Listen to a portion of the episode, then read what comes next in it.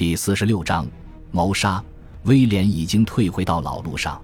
或许有人觉得，既然威廉击溃了拜占庭帝国，又在三年时间里从事着紧张的外交活动，他的命运之星正在欧洲这块天空中越升越高。有人希望他能品尝到政治的滋味，至少能让被证明是好将军的他证明自己也是卓越的政治家。但是威廉都没有做到。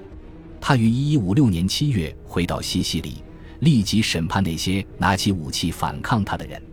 然后他再次沉醉于寻欢作乐的生活。公园楼台、床子之间依旧吸引着他。在接下来的六年里，他再也没有访问过大陆，甚至其活动范围不出巴勒莫城及其城郊。和以前一样，他把国家内外的事务统统交给有能力的巴黎的马约处理。此时。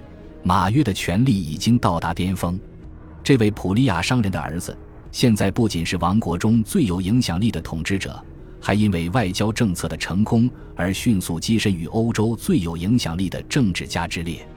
意大利本土和西西里岛的男爵群体比以往更加憎恨他，他们比以往任何时候都觉得自己被排除在外，只能无能为力的旁观。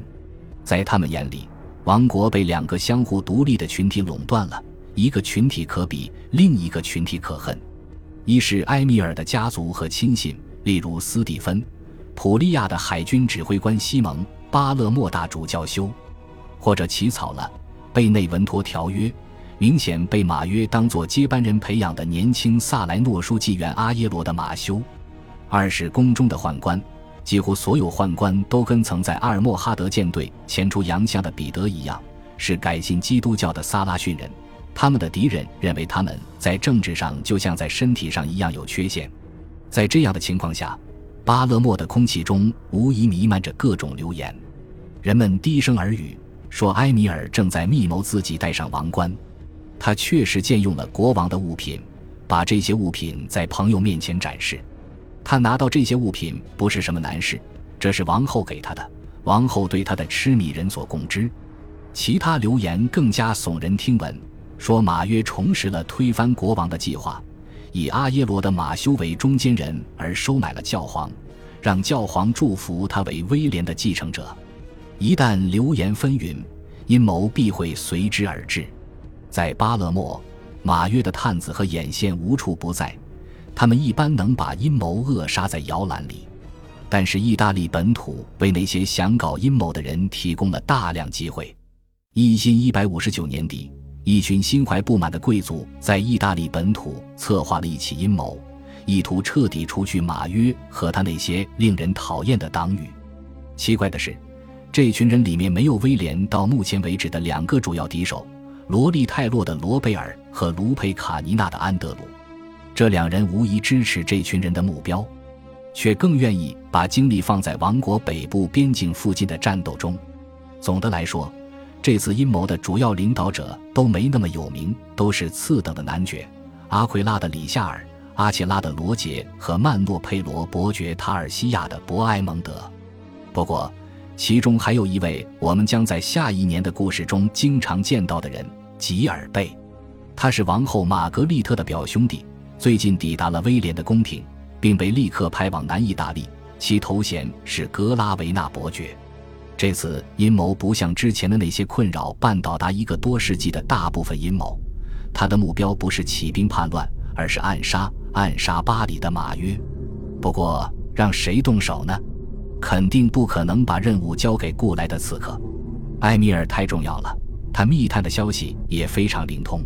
刺杀的任务必须交给阴谋集团中的某人，此人需认识马约，能容易的接近他，而且不会引起马约的怀疑。所以，最后的人选就是年轻的贵族马修·伯内鲁斯。尽管伯内鲁斯没有头衔，严格来说也不算贵族，却来自南意大利最古老的诺曼家族之一。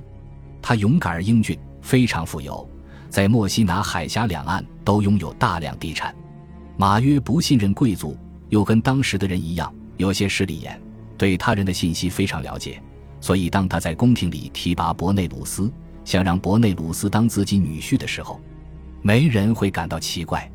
此后不久，男爵叛乱的消息从卡拉布里亚传来，因为伯内鲁斯在该地区拥有重要的家族联系，所以是一位能承担安抚任务的合适人选。可以说，这是马约一生中最大的错误。法尔坎杜斯记载，马约喜爱伯内鲁斯，视同己出，但是。似乎马约严重高估了伯内鲁斯的才智和基本的可靠性。一旦踏上大陆，伯内鲁斯就无法抵挡所承受的压力，尤其是美丽动人的卡坦扎罗女伯爵克莱门蒂亚所施加的压力。没过多久，他也站到阴谋者那边，发誓除掉他的恩主。作为回报，他不会只是迎娶一个巴黎的中产阶级的女人，而会迎娶克莱门蒂亚。而后者是卡拉布里亚最富有、最具影响力的女继承人。当上独裁者的危险之一，就是逐渐难以接受他不愿相信的真相。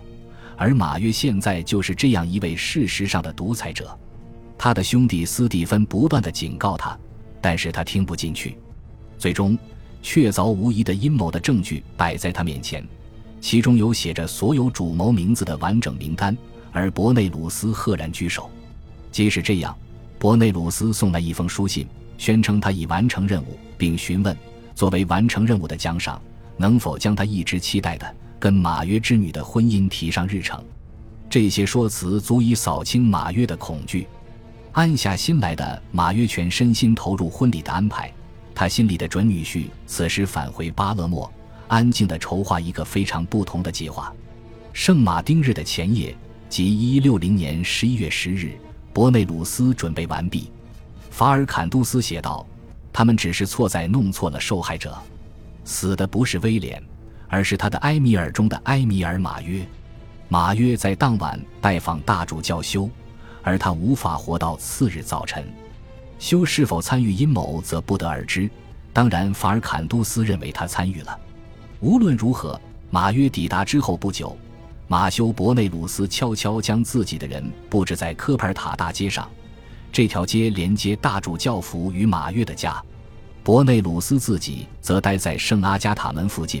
大街再次处分为三条道，因而急剧变窄了。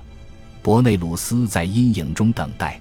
最后，府邸的大门打开了，马约现身了。他正在跟莫西拿大主教深入交谈，后边跟着一小队护卫。他们还没有意识到敌人就在周围，开始顺着科佩尔塔大街走。